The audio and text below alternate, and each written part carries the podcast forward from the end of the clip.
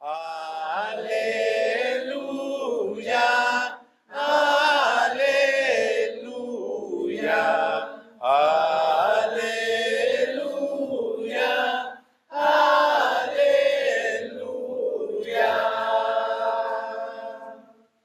Santo Evangelio de nuestro Señor Jesucristo según San Lucas. Gloria a ti, Cristo, Señor. Jesús siguió su camino y llegó a una aldea, donde una mujer llamada Marta lo hospedó. Marta tenía una hermana llamada María, la cual se sentó a los pies de Jesús para escuchar lo que él decía. Y aquí llega un momento muy importante del Evangelio, así es que abramos bien nuestros oídos del alma. Pero Marta, que estaba atareada en sus muchos quehaceres, se acercó a Jesús y le dijo, Señor, no te preocupa nada que mi hermana me deje sola con todo el trabajo de la casa. Dile que me ayude. Pero Jesús le contestó, Marta, Marta, estás preocupada y te inquietas por demasiadas cosas, pero solo una cosa es necesaria. María ha escogido la mejor parte y nadie, pero nadie se la va a quitar. El Evangelio del Señor. Te alabamos, Cristo, Señor.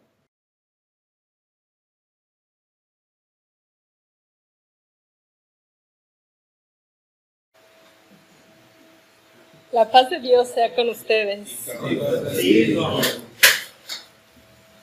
Yo no puedo estar más que agradecida con Dios por el privilegio que me da de estar una vez más en comunidad. Tenía mucho tiempo que yo no disfrutaba de momentos así. Yo siempre creo que cuando estamos adorando juntos, Dios se manifiesta de una manera muy especial. Yo traigo saludos, saludos de las iglesias en México, que ahora son grupos bien pequeñitos, la iglesia, iglesias LGBT, especialmente de San Francisco, de Ministerio Latino. La pastora Rina les manda muchos saludos, me pidió que, que les diera abrazos de parte de ella. Y antes de comenzar yo quisiera hacer una pequeña oración. Y ahí donde estás te pido que, que me acompañes en espíritu de oración. Señor Jesús, glorifícate a través de tu palabra. Tú eres la razón por la que hoy estamos aquí.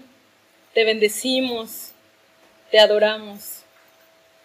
Unge mis labios para que pueda traer un mensaje a los corazones.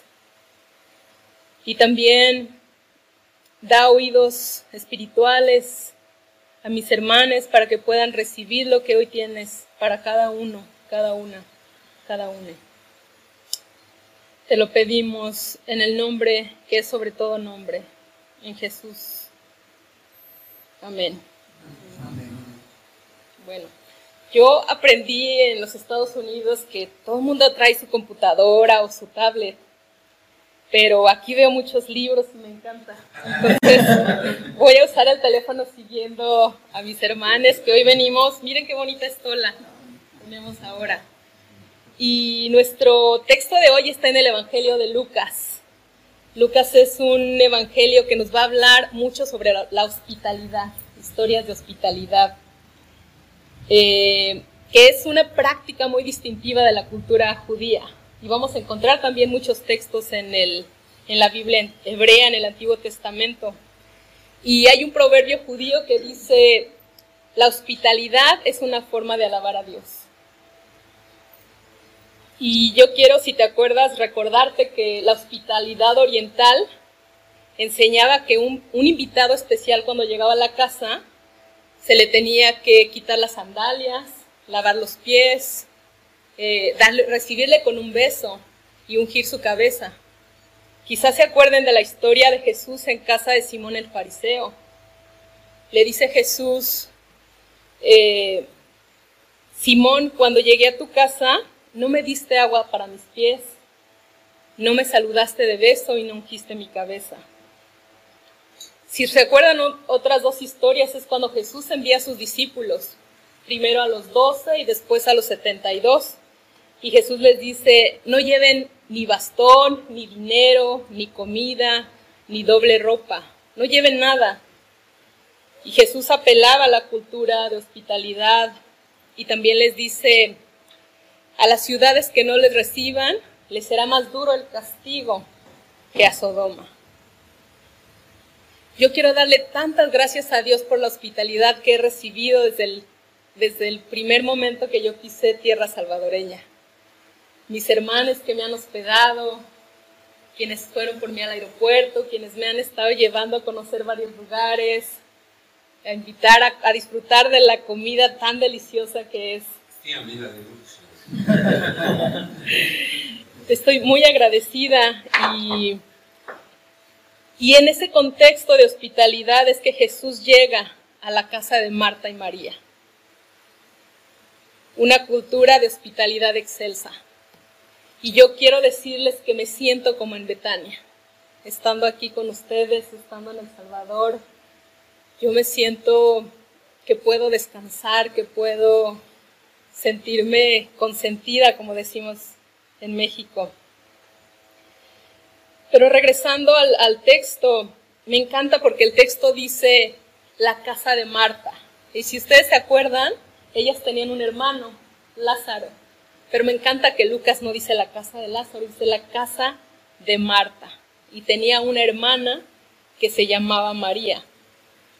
Y cuando vemos esto, eh, muchos estudiosos de la Biblia, yo estoy de acuerdo, que ellas eran amigas íntimas de Jesús. Jesús podía llegar a su casa y sentarse y descansar y saber que iba a ser alimentado y saber que le iban a, a lavar los pies. Eh, y el orden también importa cuando el autor de Lucas escribe casa de Marta y María. Si ustedes leen el texto bíblico, siempre se van a dar cuenta que que los escritores utilizan el orden, ¿no? De cuando dice Jesús escogió a sus discípulos, siempre va a empezar Pedro, Juan, Santiago. Entonces es muy importante que, tomen en cuenta eso. Me gusta la versión Nueva Traducción Viviente porque dice que llegó Jesús y sus discípulos. Él, nos dice que llegó Jesús con sus discípulos.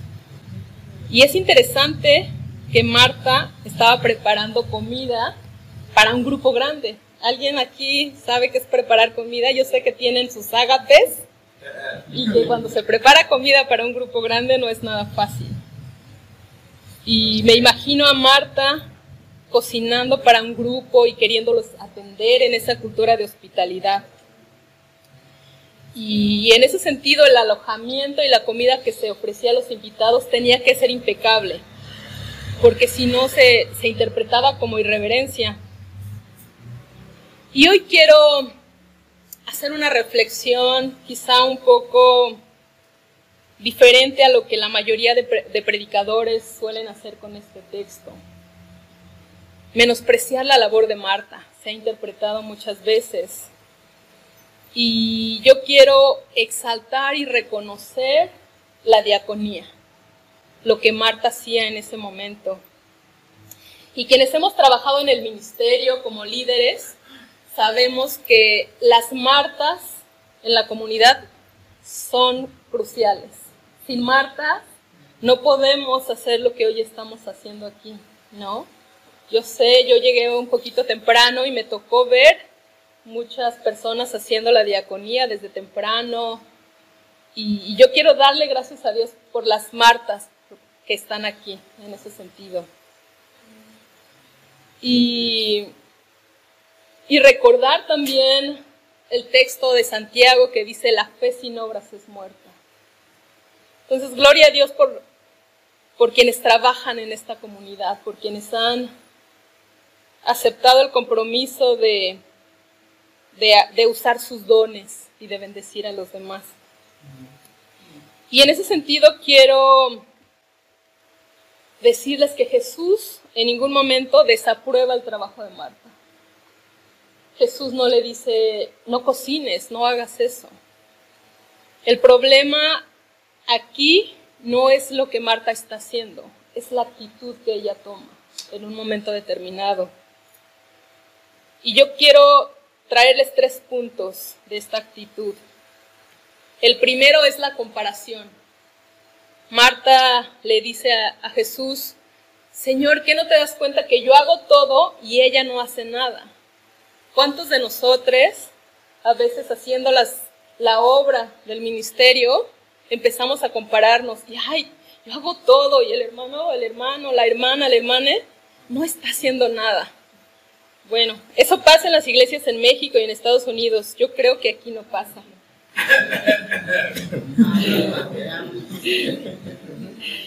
Y, pasaba con Jesús, ¿no? Cuando los discípulos estaban discutiendo quién es el mayor entre nosotros. ¿Quién es el mayor? Y Jesús les puso a un niño enfrente y les dijo, quien reciba a este niño en mi nombre, me recibe a mí. Y quien me recibe a mí, recibe al que me envió. La vida cristiana, los cristianos, las cristianas, creemos que quien sirve es el mayor entre nosotros. El segundo punto, la queja. Marta le dice a Jesús, Maestro, ¿no, no, te parece injusto que mi hermana esté aquí sentada mientras yo hago todo el trabajo? A veces en nuestro corazón puede surgir un espíritu de queja. Ay, siempre yo tengo que hacer esto y siempre yo tengo que... Otra vez, aquí no pasa. Eso solamente pasa en México y en algunas iglesias que, me tocó trabajar en los Estados Unidos. Y pasaba también en la Biblia, ¿no? El pueblo de Israel que estuvo errante 40 años en el desierto, se quejaba y por la comida, y cuando Dios les mandaba comida, ay, ya no queremos este maná, y estas aguas amargas. Entonces, Dios está buscando la actitud de tu corazón cuando tú sirves. Y el último punto que quiero traerles es la unidad. Parece que no había un acuerdo, no había unidad entre Marta y María, ¿no? Ellas sabían, vieron que el maestro llegó, sabían que había que preparar comida, pero no había un acuerdo en quién iba a estar. Y también me llama la atención que ninguno de los apóstoles haya dicho, a ver, yo voy a ayudar a Marta, ¿no? Parecía que había, no había unidad. Y yo vengo de una denominación, eh, me uní a una denominación en los Estados Unidos que se llaman los discípulos de Cristo. Y me gusta un eslogan que tienen ellos que dice, somos, somos un movimiento que promueve la unidad en medio de un mundo fragmentado. Nosotros, nosotros venimos de, de saber cómo las iglesias nos han marginado, ¿no? Ha habido una división y, hay una palabra griega que es diabolos, que nosotros hemos usado para referirnos al diablo, y esta palabra significa el que divide. ¿No? El enemigo de nuestras almas ha usado la misma técnica por siglos sabe que una vez que logra una división en los grupos, en las comunidades de fe, ya venció. Yo tuve la bendición de reconciliar mi fe en el 2007, en la primera iglesia inclusiva en la Ciudad de México. Cuando llegué, la iglesia era como de 40 personas. Y en siete años llegamos a ser una iglesia de 160 personas congregadas en un lugar. Y yo le doy gracias a Dios porque a pesar de nuestra humanidad, Dios siempre estaba presente, siempre estaba con nosotras, con nosotros. Y llegó un momento cuando cumplimos 14 años. Yo sé que ustedes van a cumplir 7 años el próximo domingo y le doy gracias a Dios por eso. Y siempre se promovía la unidad. No había ¿cómo, ¿cómo explicar? Cuando digo unidad, me gusta una frase que, que decía Agustín de Hipona. Él decía, en lo esencial, unidad. En lo no esencial, libertad. Y en todas las cosas, amor. Cuando les hablo de unidad, no les estoy diciendo que todos estamos de acuerdo siempre. Les estoy diciendo que a pesar de nuestras diferencias, que a pesar de nuestras formas de trabajar, creemos que Dios nos llamó a servir con un propósito. Mi congregación perdió ese sentido en algún momento. En los años, en los siete, nueve años que yo estuve en la, congregación, tuvimos cuatro cismas. La iglesia se dividió y la última división terminó con la iglesia. Y hoy quiero decirles que he estado revisando un libro del avivamiento del, a principios del siglo XX que sucedió en Los Ángeles, en la calle de Azusa. Dicen que comenzó en un establo y después ese avivamiento se extendió por todo el país. Y cuando yo eh, leo sobre el testimonio de uno de los líderes, yo quiero encontrar qué había en ellos. Y nos han dicho muchas veces la santidad del cuerpo y la oración, y creo en la oración. Y creo que Dios nos usa tal y como somos. Pero lo que encuentro una y otra vez es el espíritu de unidad, los creyentes juntos. Y esto me lleva al día del Pentecostés. Dice la escritura en hechos que estaban aproximadamente 120 personas en el aposento alto. Y dice, estaban orando unánimes juntos. Y es ahí donde, donde yo quiero enfatizar. ¿Te has preguntado, regresando al texto, qué es lo más importante cuando estamos en la presencia de Dios? ¿Está Jesús el mismo Dios que se encarnó visitando la casa de estas mujeres en Betania. María sabía que era lo más importante. Ella supo estar a sus pies y rendir todo aquello que nos divide, el orgullo, la arrogancia. Y supo rendirse delante de aquel que es la cabeza del cuerpo, el único digno de gloria y honor. Ella permaneció en, unidad con el Maestro. El texto nos, nos dice que ella estaba a sus pies aprendiendo. Y por el mismo Evangelio sabemos que Marta también conocía la doctrina de Jesús. Marta tuvo conversaciones de escatología con el Maestro. Jesús lloró con ellas la muerte de Lázaro. Hoy tú y yo somos testigos y testigas de la presencia de Dios, de un Dios que nos ama incondicionalmente. La comunidad de Magdalitas ha experimentado la presencia de Dios con todo y nuestra humanidad. Dios está aquí.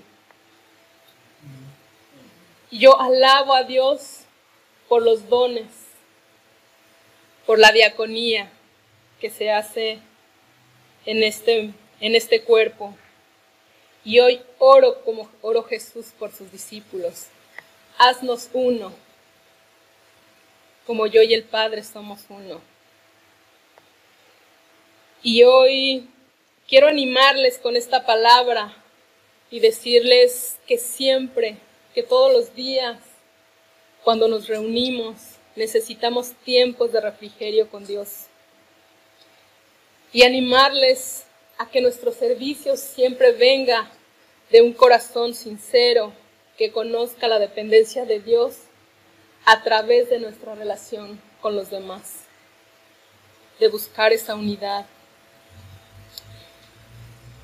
Hay un dicho judío que, que dice, busqué a Dios y no lo encontré. Me busqué a mí misma y tampoco me encontré. Busqué al prójimo y encontré a los tres. Y en ese sentido, yo creo que nuestro servicio a Dios siempre tiene que ver con nuestro corazón. El salmista oraba a Dios diciéndole, crea en mí un corazón limpio y renueva tu espíritu dentro de mí. Quienes me conocen saben que creo profundamente en el sacerdocio universal, en el ministerio de cada uno de los creyentes, cada una de las creyentes. Y que todos y todas aquí tenemos dones que nos han sido dados de forma gratuita y que funcionan cuando estamos unidos, unidas en el Espíritu. Y también quiero recordarles que la vida cristiana es totalmente diferente de lo que nos enseñan allá afuera. Es contrario al modelo de la meritocracia, que nos dicen, quien hace más va a recibir más. Es contrario al individualismo que se promueve en el mundo capitalista en el que vivimos, que nos dice, solo piensa en ti, haz para ti. Nosotros creemos en la interdependencia los unos con los otros. Creemos que aún el dedo que a veces decimos, ¿para qué me sirve? ¿No? Es el que nos alcanza a rascar de este lado o es el que nos acerca la comida a la boca. Y, y Jesús otra vez no está viendo lo que Marta está haciendo. Él está viendo las intenciones en su corazón. Cuando servimos solamente por cumplir, va a llegar un momento en donde nos vamos a fastidiar y no habrá unidad. Pero si nos sentamos a los pies de Jesús, en cada oportunidad que tenemos, vamos a tener lo necesario y eso nunca nos será quitado. Marta estaba demasiado preocupada por hacer. Y nosotros hemos aprendido que la vida de fe no solamente consiste en el servicio. Tiene que ver con llevar nuestro corazón a los pies de Jesús. Nuestro servicio debe provenir de un corazón rebosante de la gracia de Dios. Y para concluir, quiero invitarte que ahí donde estás pongas la mano sobre tu corazón. Y yo sé que hay muchas y muchas que han hecho el servicio de diaconía en esta iglesia. Y que también el Espíritu Santo hoy está afirmando a personas que habían dicho, yo no soy digno, yo no soy digna de servir. Yo no sé cuál es mi don. Yo no estoy segura, no estoy seguro de si Dios me puede usar. Hoy el Espíritu Santo está aquí y quiere decirte que te ha escogido para ser parte de su reino para que sea sus manos y sus pies en esta tierra. Y la escritura, hay una palabra en, la escritura, en el griego, que es alelos. Y esa escritura se traduce como los unos a los otros, las unas a las otras. Y cuando hacemos el servicio de Dios, nos servimos los unos a los otros. Y esa palabra se usa repetida, repetida repetidas veces para decir cosas como anímense los unos a los otros, bendíganse los unos a los otros, pero también soportense los unos a los otros. Y ahí donde estás con tu mano en tu corazón, yo quiero darle la bienvenida al Espíritu Santo y decirle que hoy necesitamos un día de Pentecostés que renueve nuestro espíritu de servicio. Que la iglesia de María Magdalena sea una iglesia que, que se extienda de norte a sur, de este a oeste en este país. Quiero pedirle al Espíritu Santo que traiga un refrigerio a los líderes de esta congregación. Quiero darle gracias a Dios por la vida de nuestro pastor eh, Álvaro, por su corazón para servir durante estos siete años, por el plan que, que Dios, que salió del corazón de Dios hace quizá más de siete años por cada persona que se ha sentado a los pies de Jesús a orar por esta comunidad. Porque las Martas, los que hoy sirven en esta congregación, puedan recibir un toque del Espíritu Santo que les acerque al corazón de Jesús, al ministerio de María.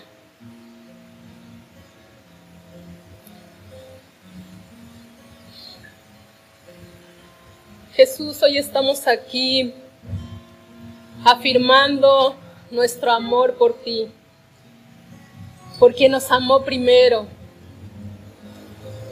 porque nuestro servicio nace de un corazón agradecido, de un corazón que sabe que no somos dignos, no somos dignas de ti, pero que tú nos has llamado, que tú nos has puesto en lugares celestiales, que nos has hecho dignos y dignas a través de Jesús. Hoy nos rendimos como María. Traemos delante de ti nuestros dones, para que tú te exaltes a través de ellos, para que tú lleves la obra que nos ha sido encomendada, un llamado santo, un llamado que es para nosotros un privilegio de servirte. Yo bendigo cada corazón en este lugar, que tú unjas sus pies que tú unjas sus labios, que no salgamos de aquí como llegamos hoy, que tu gozo sea evidente, que la autoridad de Jesús sea en nosotros, que el poder de la resurrección se manifieste cuando mis hermanas, mis hermanos abran su boca para proclamar tu amor, tu gracia. Y que personas que hoy todavía no te conocen, todavía no se han encontrado con el Dios de amor y de gracia, puedan conocerte. Yo bendigo la obra que tú estás levantando a través de esta congregación, a través del servicio. Manifiéstate, Jesús. Creemos que unos siembran y otros riegan. Que tú bendigas a los líderes, a las líderes que, que van a sembrar en estos lugares nuevos. A, a quienes van a regar, para que tú des el crecimiento y que podamos experimentar a tu Espíritu Santo, un avivamiento en medio de nuestra comunidad, para que, la gente vea que tú estás en medio de nosotros. Gracias Jesús. Gracias.